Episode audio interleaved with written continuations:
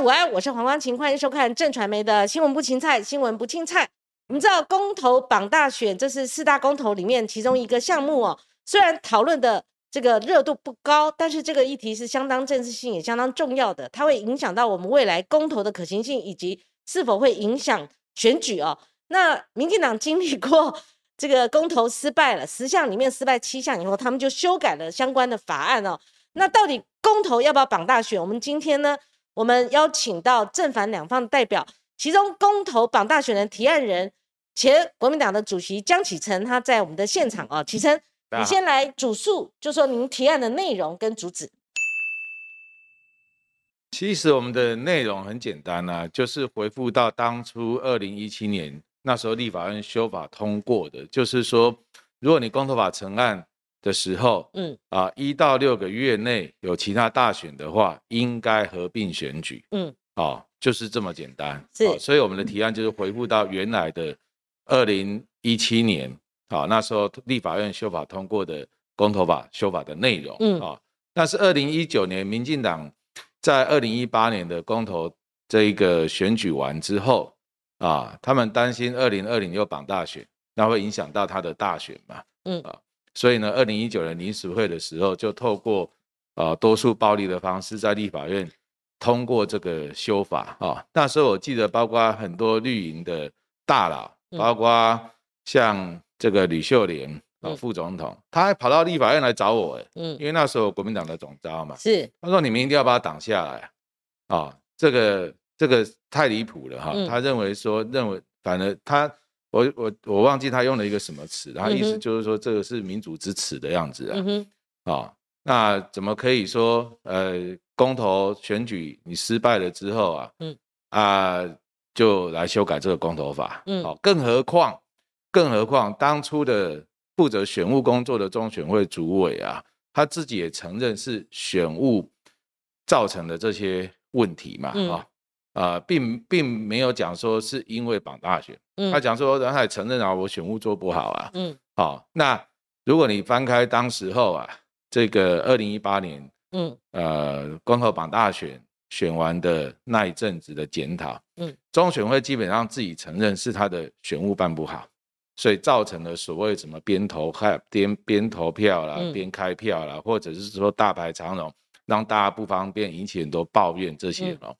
第二个啊，就是说，在那个公投榜大选举行之前，其实立法院朝野各党很多委员都一再的提醒中选会，因为有榜大选，所以跟过去的选务工作会不一样，你们要做好准备哦，万全的准备哦，要去演练哦。嗯，中选会都打包票啊，大贤看嘛，没问题啦，来就补了，结果出事了啊，没有准备好，那没有准备好就算了。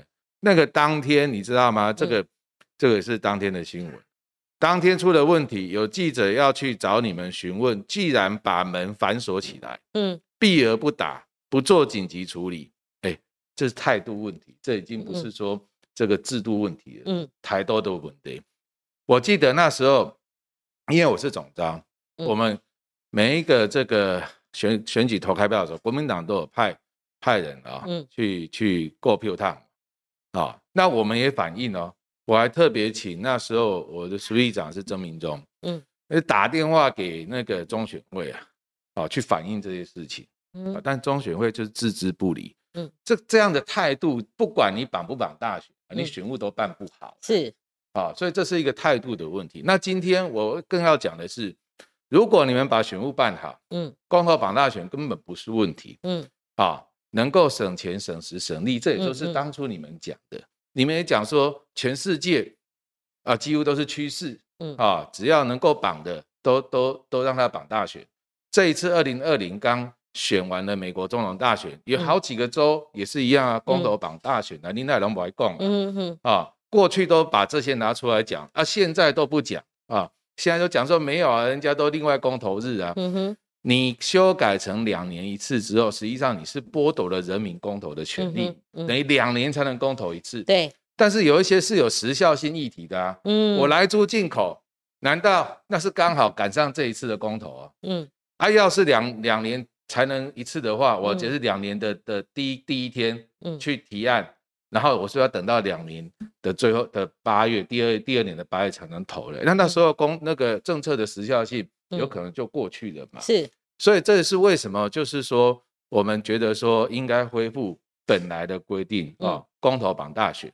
那问题是在哪里？大家要去面对那个问题，就在选务嘛，你选务怎么安排嘛？对，啊，你是不是应该增加投开票所？嗯，人员啊啊，甚至是你事先你要计算这个可能会有多少人？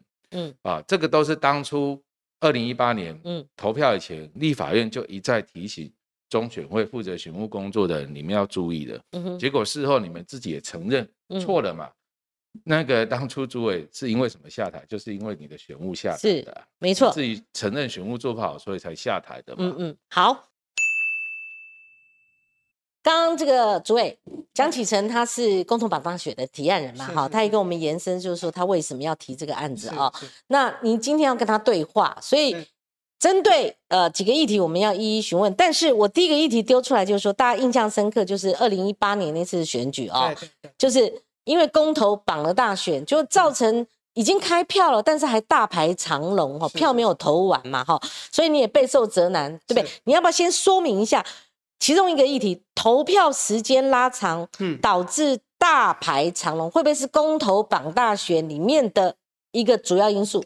是啊，谢谢呃郭光琴哈。那首先我要先感谢我们这个江启臣委员了。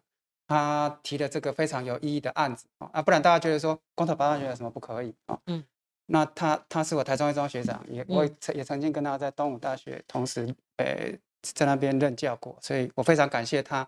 那我首先来回答呃这个问题哈，那当然很多人都有疑问，那很多人也一直指责说。就是因为中选会无能嘛，哈。对，因为主主委，我顺便介绍一下，因为很多 比较年轻辈的他可能不知道，这是前中选会的主委。是哦，当初那场所谓的选务就是您主办的。是是是，呃，其实说主办这个也有点那个，嗯，啊，不敢当了，因为中选会其实他只是在主办这个公投，那地方选举其实是地方选委会跟地方县政府在主责啦，那我我们是要协力的。那我，但是我我首先要跟大家交代一下哈，就是为什么当初会大排长龙哈？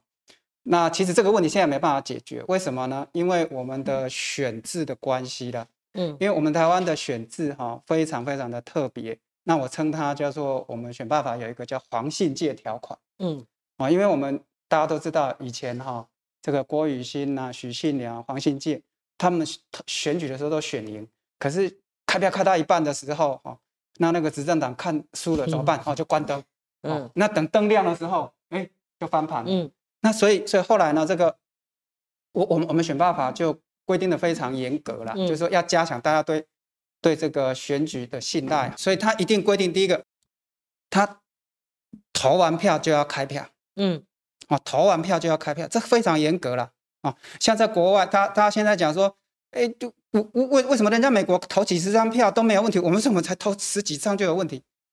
我我跟各位报告哦，美美国从从一个礼拜前开始投票哈，啊投完开票开开一个月了，那我们哇一个月啊？对，加州加州是开一个月，真的加州是开一个月，就针对公投单项，不是他他不管什么选举的，因为他们都是公投绑绑选举嘛，所以他们都是动辄二三十张甚至五五六十张票。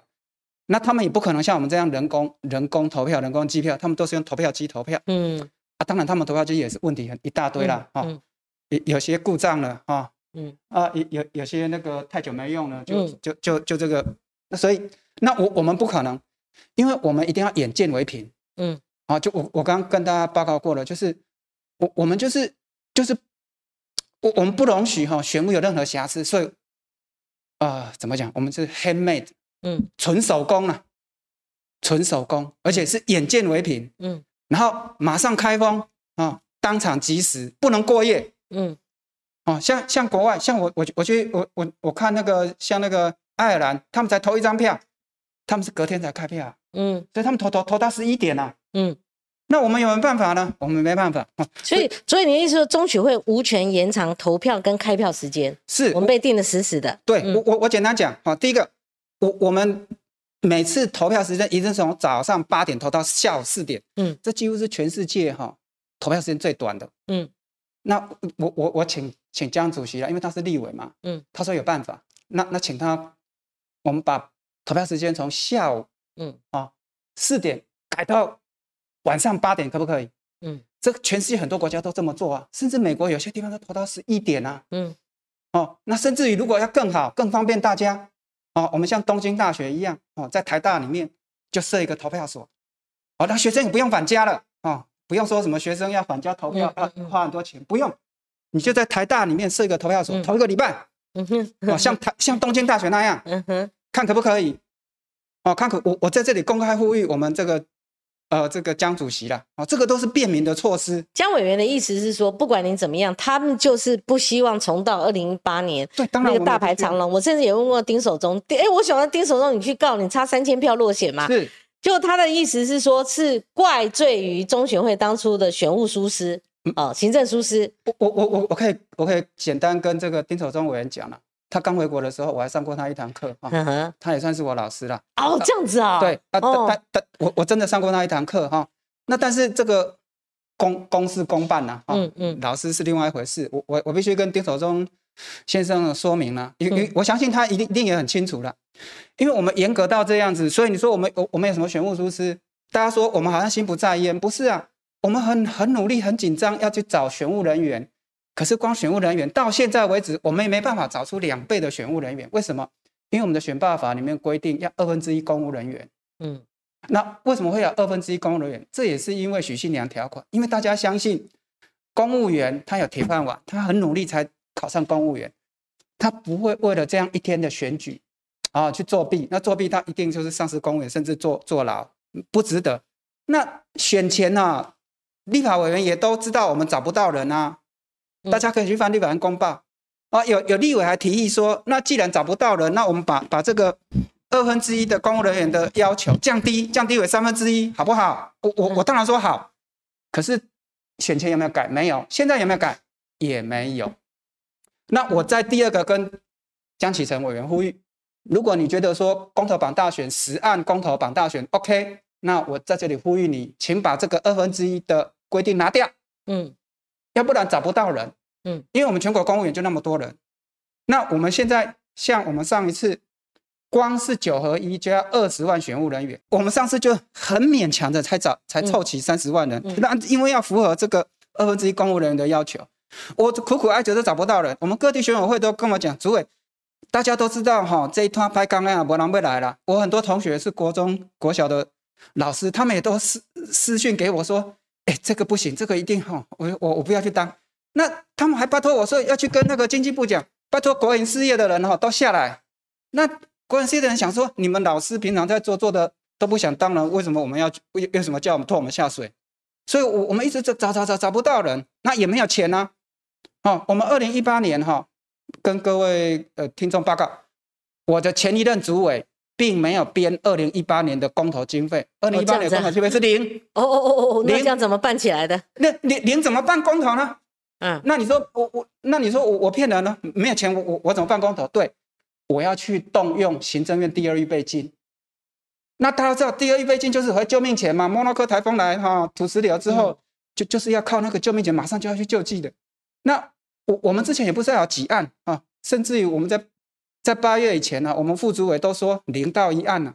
嗯，每次开会他都说零到一案，那我我跟他打赌了，我说这个如果如果零到一案，我请你跟我们一二级主管吃饭啊；如果是超过五万，你请我跟我们一二级主管吃饭。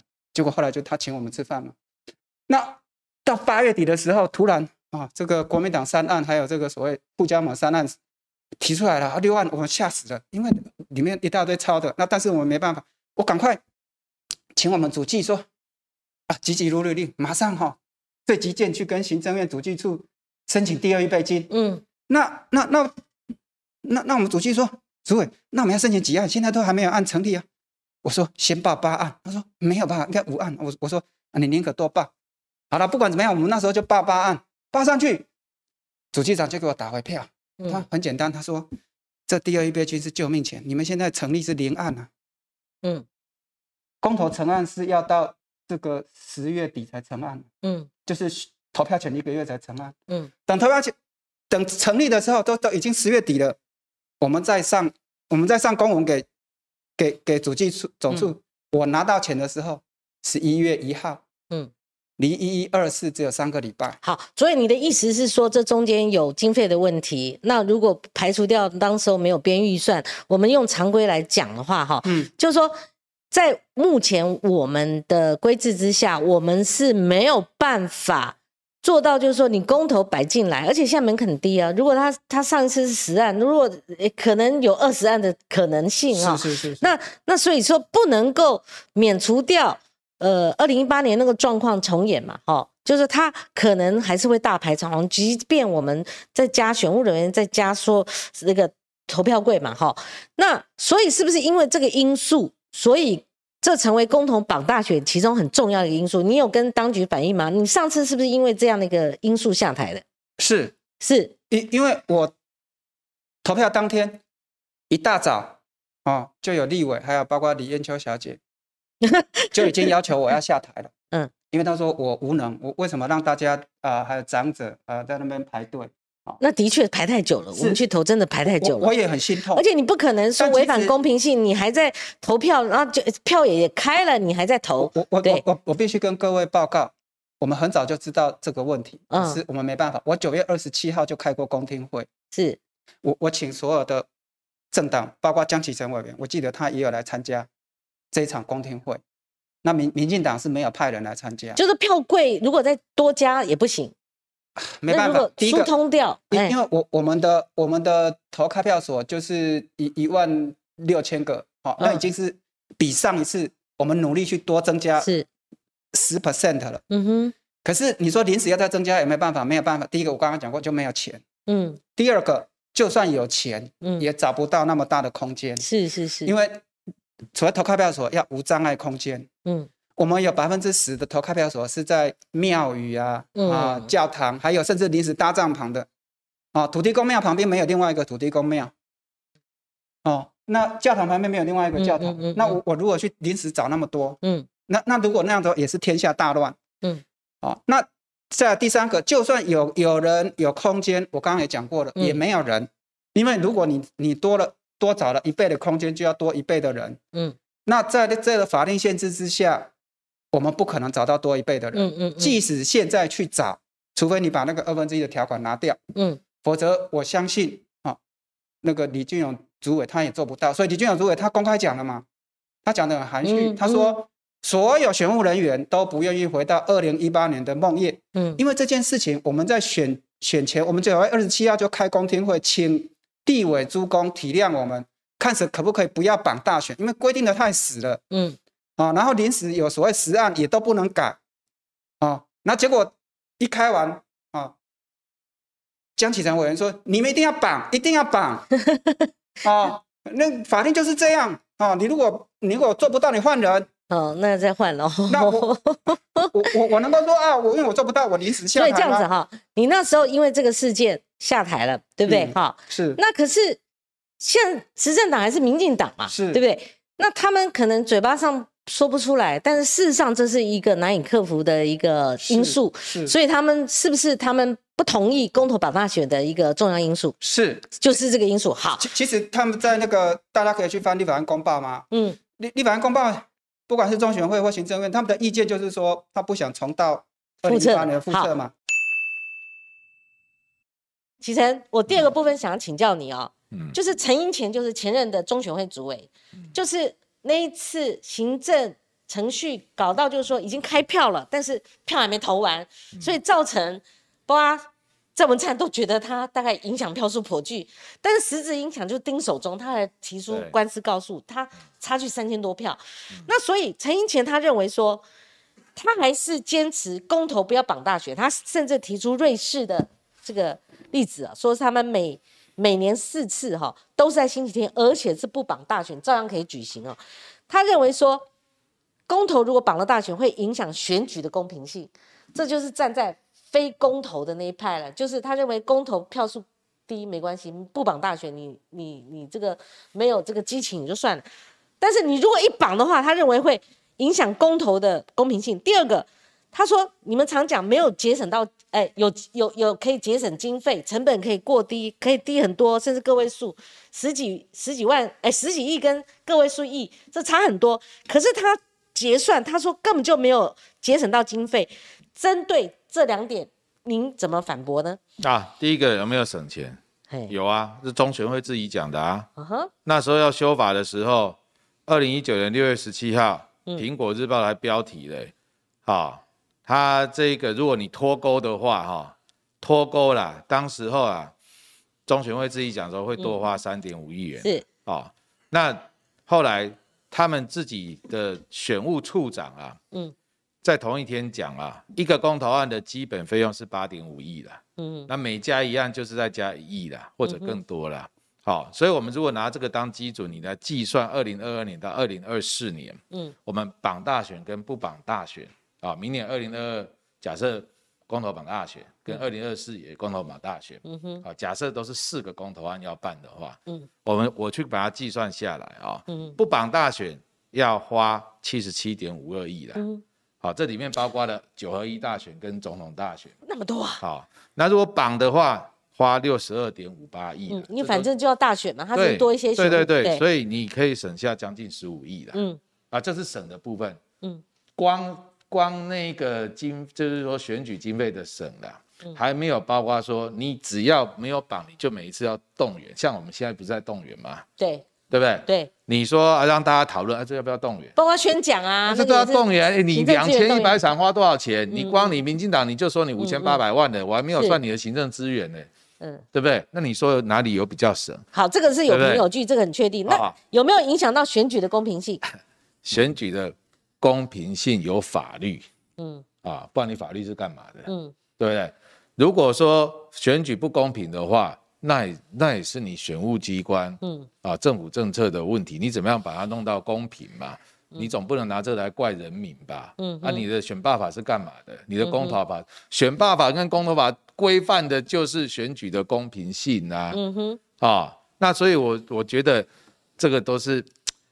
很荒谬的理由啦，嗯，当初支持，现在反对，然后只好为了找理由找理由啦。我们来看一下美国啦，嗯，这一次二零二零的美国大选啊，美国共和党大选，嗯，至少一百二十四案，哇，那么多啊，各各州啊，各州各州啊，OK，人家是绑啊，对，也是绑啊，所以不要把技术问题拿来模糊掉原本你推动。这个价值的正当性，嗯，你这个好像说，哎，你不会开车，你就嫌那个路上坑坑巴巴啦，嗯，影响开驾驶人的对，然后你那开车技术不好，你说那个路太弯了，嗯嗯，实际上是你技术不好，换人就好，嗯嗯，好，啊，不会做换挡就好，嗯嗯，好，不不应该去剥夺剥夺掉人民行使公投的权利，嗯，啊，你举那个瑞士，我觉得更离更是离谱了，嗯，人家瑞士一年四次给你公投，哎。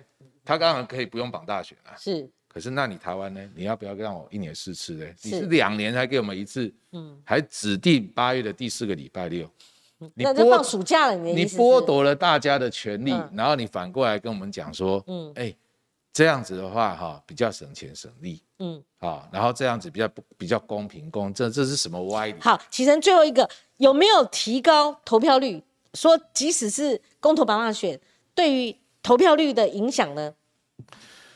啊，投票率啊，我刚刚也也让您看了嘛，嗯，啊，投票率本来就是要拉升，本来就不容易。如果你光有公投的，只有公投的时候啊，那个投票率是非常低，非常是不高的啦。就没有大选投票率基本上是低的，公投这边那你铁定的嘛，哈。你如果绑了大选，我刚刚给你看，是，你看他也是才勉强破五成。对，五成五，对对有很多十项里面有破五成的多啦，哈，几乎都破五成，几乎破五成，但否决的大概连五成都不到，四成多了，这基本的啦。所以基本上就是说，你如果不绑大选的话，你的投票率会更低，嗯，啊，人民的投票意愿会更低，因为对他来讲，我为了为了我如果不想对这个意见对这个政策怎么样，我没有意见或什么，或者是他没有那个诱因的时候，是。又要花时间的时候，他就不想去投了嘛。哦，那更更何况，如果说你不绑大选的时候，你还要有一个公投日，那公投日那一天算不算成本呢？嗯，你要请假，对，公司要放假哎，嗯，让他去投哎，嗯，对啊，那这是不是成本？这是成本啊。其实很多选务的东西我还没有提，就是说你们当初自己公投法里面承诺说应该要设立电子联署，让这个联署更方便，你们到现在还没有做。应该要让公投可以怎么样不在籍投票方便的，你也不让人家做。你也不做，这都是你政府因作为而不作为，然后来怪罪公投榜大选，这样对吗？嗯，如果你那些都做了，对你选务工作是可以大幅提高效率的，对人民投票也可以提高效率，包括公投联署都可以提高效率，那个是真正落实直接民主啊。公投榜大选会不会影响选举的公平性？因为他绑了嘛，是人就动员出来，是，但是。持反对意见的，就是这一次，譬如说江启臣，他主张提案是公投绑大选，好，那他认为说，如果不绑的话，那个投票意愿一定低嘛，那好不容易公投案成案，然后投票以后不通过，那不是白搭了嘛，哈，所以您就学理上，你看我们今天主委。带来就是说他他是专家，他真是专家。这个公投法与政治，他是专门研究这个方面的哈。所以你就实物上来看，不要有政党因素啊，或者说呃什么样的考量，你就事论事，就是说公投榜大选到底会不会影响选举的公平性？我们先来讲这个，会怎么说？嗯，我我我举实例嘛。哎，哦，二零零四年，呃，连宋配对上陈吕配是啊，一选完，他们就去。提取当选无效之数嘛？其中一项理由啊，除了所谓的呃两颗子弹以外，其中另外一项理由就是说公投榜大选不公平。嗯，国民党当时的看法就是这样子，没有错，因为其他国家也有这样的疑问。像这个呃，我在这我在书上也提到，柏林它也是公投榜大选。嗯，啊，他在二零一七年的时候，他通过一个叫做呃公投榜大选，就是说保留柏林旧机场。好，因为它在室内，就相当于我们松山机场，啊，新机场相当于我们的那个桃园机场。那他们说要保留旧机场，旧机场又方便又近啊，为为什么一定不能用啊？公投通过了，啊，结果呢？因为他们这个公投是没有拘束力的，那这个旧机场一样不能够，一样不能够保留。可是这个提案的是一个小党，就是自由民主党。当然，这个自由民主党对台湾很好了，可是他本来在国会里面没有席次，就因为这个公投案。这个没有拘束力的公投案，嗯，结果他又重新哦回到国回到这个柏林的国会去了，嗯，那那这一次他们九月刚刚大选，他们又又有一个公投案，哦，绑绑大选，啊结结果一绑大选，结果糟糕，他们发生跟我们一模一样的情况，嗯，因为疫情的关系，那再加上呃什么他们要办什么奥运，他们才五张票，嗯哼，各位各位报告，才五张一张公投票。两张邦的票，两张联邦的票，五张票而已。结果呢，六点结束，看投票投不完，投到八点。哇！边开票边投票。更糟糕的是，嗯，因为他们十六岁的可以投邦议员的选举，嗯，十八岁可以投联邦议员的选举，他们没有从我们到这边学的教训。嗯，还好，我那时候，好，这也是要跟各位报告，大家觉得说我们动线规划的不好，其实不是，我们那时候就有注意到这个问题。因为对，主任，你现在已经要。集中在选举公平性的影响，你不要再跳回去刚刚那个行政程序。我我我我所谓的选举公，那另外一个大家看哈，上个礼拜那个路透社就有报道嘛，匈牙利政府也打算明年公投绑大选。嗯，啊为什么？因为全世界报纸都报道，因为现在的匈牙利执政党选选情不佳。哦，所以你反正他们用这个方式，对，因为要把，因为他们要推出的公投案就是说欺负那一些 LGBTQ 的，因为这些人在。比较传统的社会里面都是少数被排斥的，这个一投，大家一定都支持这个执政党，那这样就会影响选举的公平性了。那好玩的就是上次国民党，呃，就是连战连宋配那一次二零零四，他们认为公投绑了大选，那是阿扁总统他主张的，是他们认为不公平，这次他们反而要绑大选，是那阿扁呢？阿扁总统他你知道吗？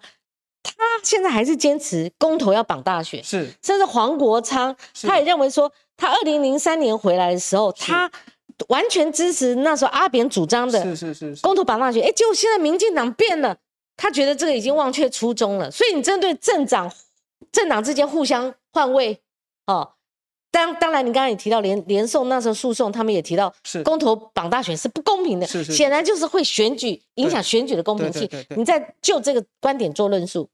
其其实我们不要管政党，政党当然是考虑自己的利益嘛。是，如果不考虑自己的利益，哪叫做政党？所以你认为国民党也是考虑自己的利益？当然啊，那民进党也是。可是我们是选民，是我们要考虑怎么样的制度才对，才是公平的。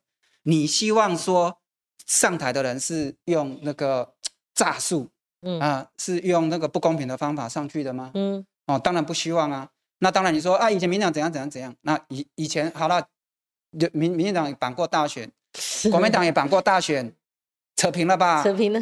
那我们还要在这个错误当中一直陷在这个错误当中吗？因为这个例子就很明显，嗯。哦，我们已经不是出生婴儿了，嗯，我们已经叠加过两次了，嗯，还要再叠第三次吗？因为不管是二零零四年、二零一八年公投完，都是争论不休嘛，嗯，越投社会对立越深嘛，嗯，甚至大家看那个二零一八年那个同婚案也是这样子啊，嗯，因为那个是假议题啊。我我们投完之后，他们还是可以结婚，可是他们就，他们就说这个投完他们就不能结婚了，嗯，好，连连外媒很多都都被骗了，然后同婚团体都哭得稀里哗啦，说这个蔡总统欺骗了他们，哦，哦，那那那那当然反同的他也很开心，说你看我我们的家庭价值被大多数所肯定了，其实根本就不是这一回事，那就是因为光头绑大选的关系，哦，就就就制造了更多的社会对立，嗯，好。所以，我们继续往下推。那另外一边的人，他强调公投啊。他如果说，那你不绑大选的话，我公投的投票率就低啦。你针对这样一个面向，你怎么解释呢？到底要不要促成公投嘛？好不容易，理论上，嗯，如果只有一项选举，两个公投案，像二零零四年，或者是二零零七或二零零八，那有可能会提高投票率。可是当时有一确实有一个很重要因素，当时我们所谓鸟笼公投。它的门槛是要投百分之五十投票，所以大家回想一下，当时的国民党呢，他他反对这个案，可是他反对他不是叫人家去投反对票哦，不是像现在这样，对啊，不是民进党说四个不同意，不是，他是说叫大家不要去投，对，他说，请大家不要领公投票，对对对，他说请大家不要领公投票，那还还是画动线出来，就是说你这怎么绕怎么绕，对不对？对，大家想想看，我这个就差别了，结果其实。那个二二零零四年那个公投案呢，有百分之四十五赞成哎，可是就只有百分之四十五，他过过不了百分之五十的门槛啊。第一个啊，第二个，现在我们再看二零一八年来讲的话，其实县市长的选举投票率大概有六成五了，可是公投大概只有五成五。嗯，那你说这个所谓的这个呃跟绑的选举，他投票率会比较高吗？不见得哦。嗯嗯。其实那十案哈争议那么大，如果单独来办的话，嗯。搞不好还比五成五高，因为很多人就是觉得说，我排队排到这样子，哦，我已经累了，我我不想投了，反正公投你们最最吵。那就看这一次嘛，这次嘛。对，而而且而且这次根据民调来看，其实投票率不低诶。嗯，然后我当然我们可以看一下了哈。嗯。然后我我我我我也讲过，其其实投票率高低哈，很重要的是那个投票的议题的。像像瑞士。上个月底，他们投才投三个案，也没有绑大选啊。嗯，投票率六成五啊，谁说很低？嗯，因为他们投票议题很重要啊。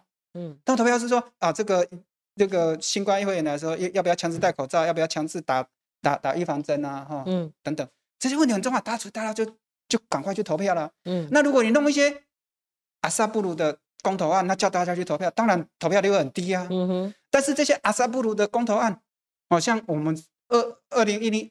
呃，二零一八年的公投案很多就是为了为了绑公投，为了让我们选务人员负担不起，嗯，啊，瘫痪，因为只要选务人瘫痪，只要这个制制造混乱，那绝对是对反对党有利的嘛，嗯，而全世界都是这样子啊，那所所以这个公投绑大选哈，其实呃，我我刚刚再回到，不不要讲说是什么以前谁讲什么谁讲什么，嗯嗯嗯嗯，哦，以前孙中山也讲。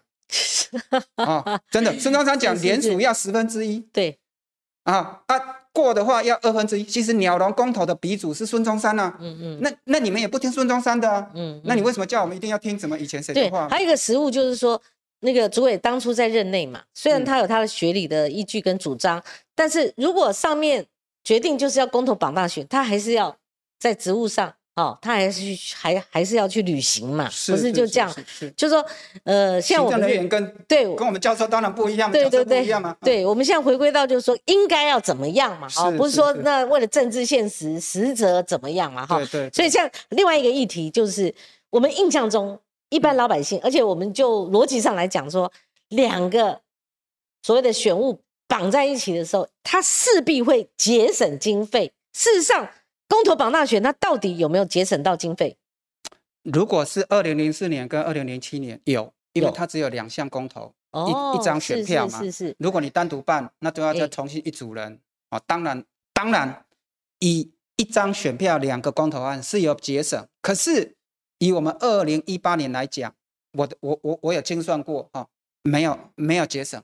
嗯。因为怎么说？你怎么试算的？因为江启臣刚刚。我你你你你的对立方他有试算过一个经费，他认为是当然有节省。没有，其其实大家可以去翻立法案公报，嗯，中中选会的报告以及上面就有，就是二零一八年的时候，哈，那时候如果十案公投单独办，预估大概十七亿，预估了哈，预估预估大概十七亿。那合并办的话，我们实际花了多少呢？跟各位报告，这个立法案公报上有，绝绝绝对可以去去去查的哈。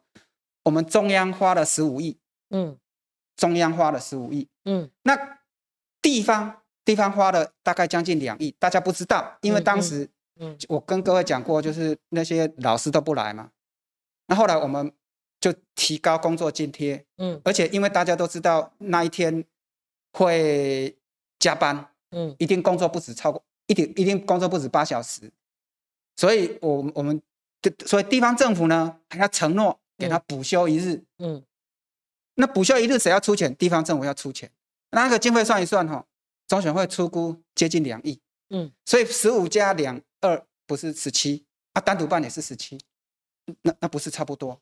你就打平了嘛？对，没有节省到你的意思。就是说以二零一八年来讲，十案公投一起办还是分开办，经费几乎是没有差别的。那更不要讲。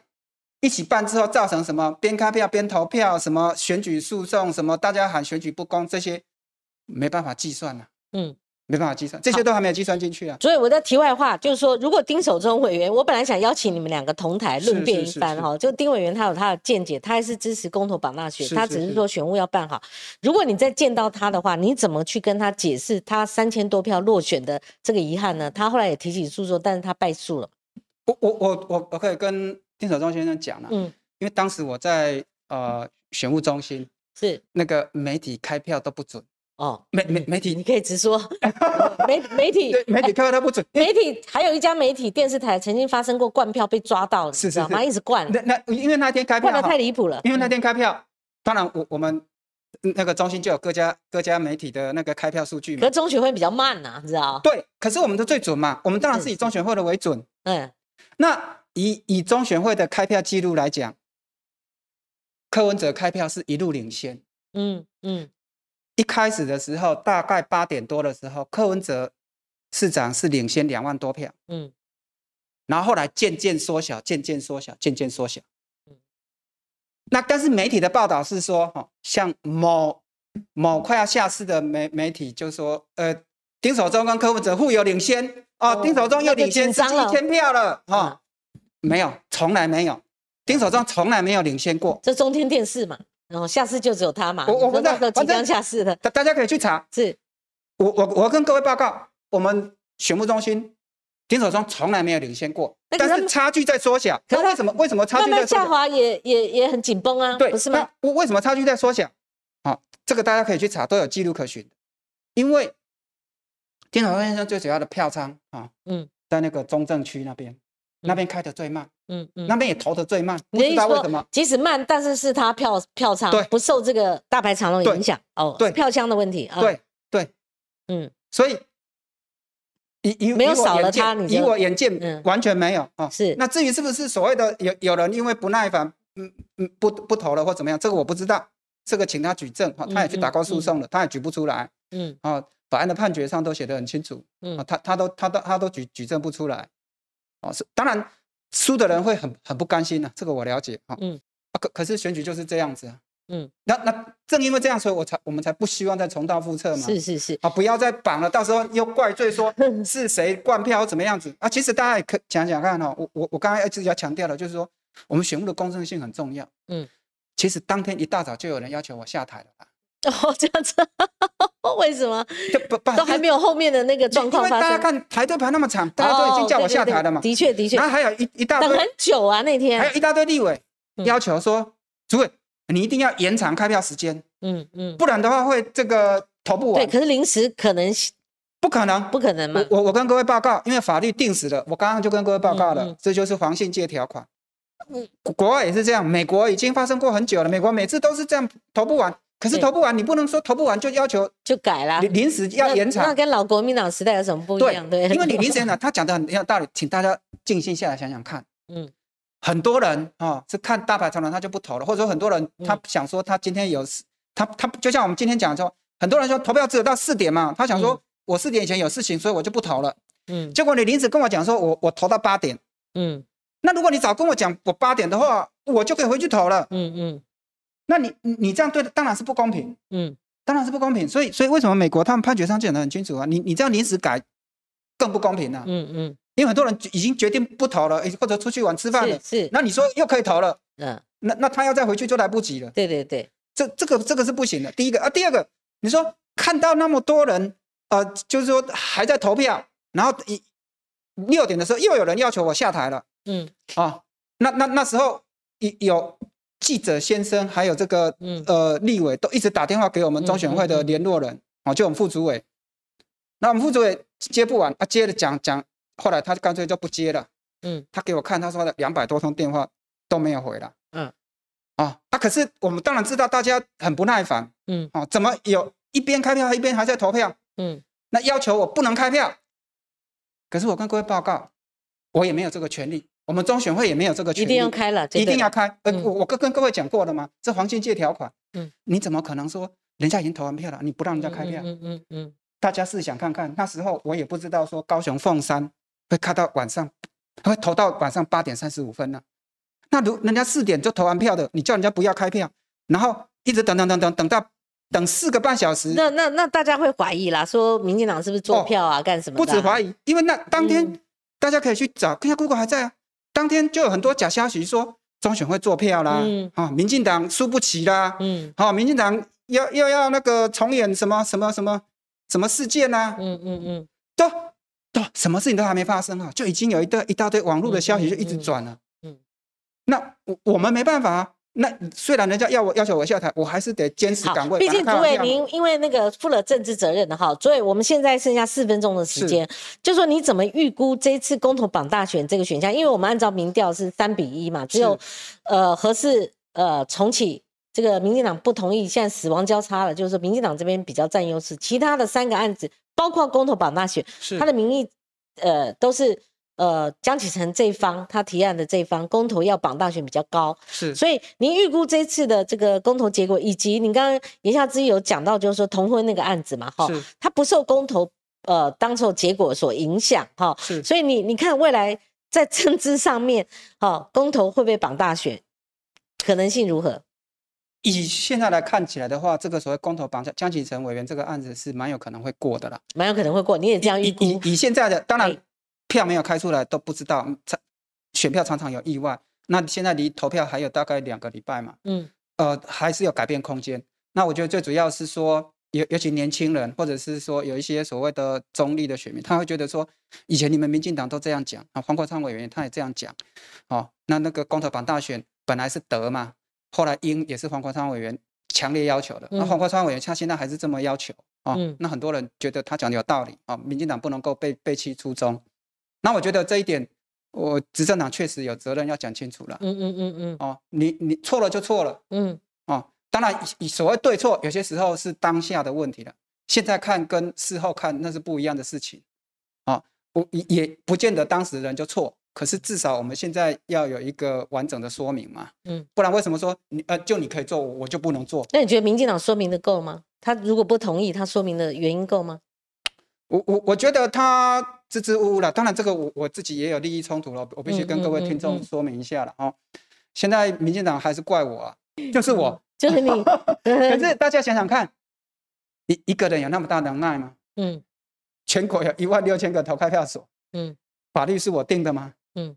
那我我我刚刚也也跟大家讲过了，我其实我也公开呼吁这个呃江启臣委员。其实这个是超越党派的啦，因为选举跟这个呃公投的这个公正性，当然更我感觉我正常有正常力，可是这个是超越党派的。如如果你真的觉得说一定要绑大选，嗯，最起码你你去把那个人的规定啊二分之一拿掉，除非你修修改原先的规制了，投票时间延长嘛，是，你你可以提前投一个礼拜嘛，嗯，开票可以开一个礼拜嘛，嗯，要要不然怎么可能投投那个选务人员哈？如果你跟他讲说要要再要再办一次十案公投榜大选，我相信找不到选务人员，一次都吓死了，谁还还要再来？今天听呃这个前政委会主委陈英前陈教授哈，他的这一番说明，我们可以看到，就是说如果我们沿袭好或者是效法其他国家的做法，那要开一个礼拜，我想我们的国情、我们的民意反扑会更剧烈啊。我们都是习惯了嘛，就是八点到四点，你一定要给我开，而且最早。最好早一点开出来，让有选票结果。天黑大家就很害怕，真的啊。对，最好是天还没黑，票就开完了。更何况说上次哇，投到最后的排队排大排长龙之外，那很急嘛，就是怎么还没轮到我去投下那一票，也怕说你有后续有会有后遗症，而甚至影响选举结果。不过这个这个件事情终归尘埃落定了哈。嗯。可是余韵未息，对不对？你，在这次。我想大家会用选票再来决定公投到不要到底要不要绑大选。如果公投绑大选这个案子通过的话，以我们现在公投法门槛过低啊，是我们修经过修法之后门槛很低，案子几乎都会过嘛。我跟你讲，成案至少。丢二十个给你，那那时候玄武又卡的那么死，你怎么办？那那找不到在大排长龙，那你就只有换主委嘛，你只有 换换主委一一图嘛。那主委可能换不完的啦，哈。那现在好在这次四个，上次十个，十个就够呛了嘛，哈。是，你就跟四个、十个跟阿扁时代那两个，那个差距很大嘛，好，那四个应该是这一次应该是足以应付的啦。对，而而且这次单独举行嘛，应该是 safe safe 过关了。好，今天非常感谢陈英前主委、田主委来跟我们这么详细的说明，而且感觉到主委现在还是很有委屈啦，感觉是这个样子。这个倒还好啦，反正因为我我本来就是一个教书人嘛，那回到学校教书也很快乐啊。只是因为公投跟选举都是大家的事情，而且是我们台湾人百年追求来的，是前人流血流汗来的。不不不可以开玩笑了，是可以可以看得出它是制度下的一个牺牲品了哈。那所以我们有契机的话，我们应该找一个真的是可行的办法。今天非常感谢陈英前陈主委，我们也跟观众朋友说拜拜啦，拜拜。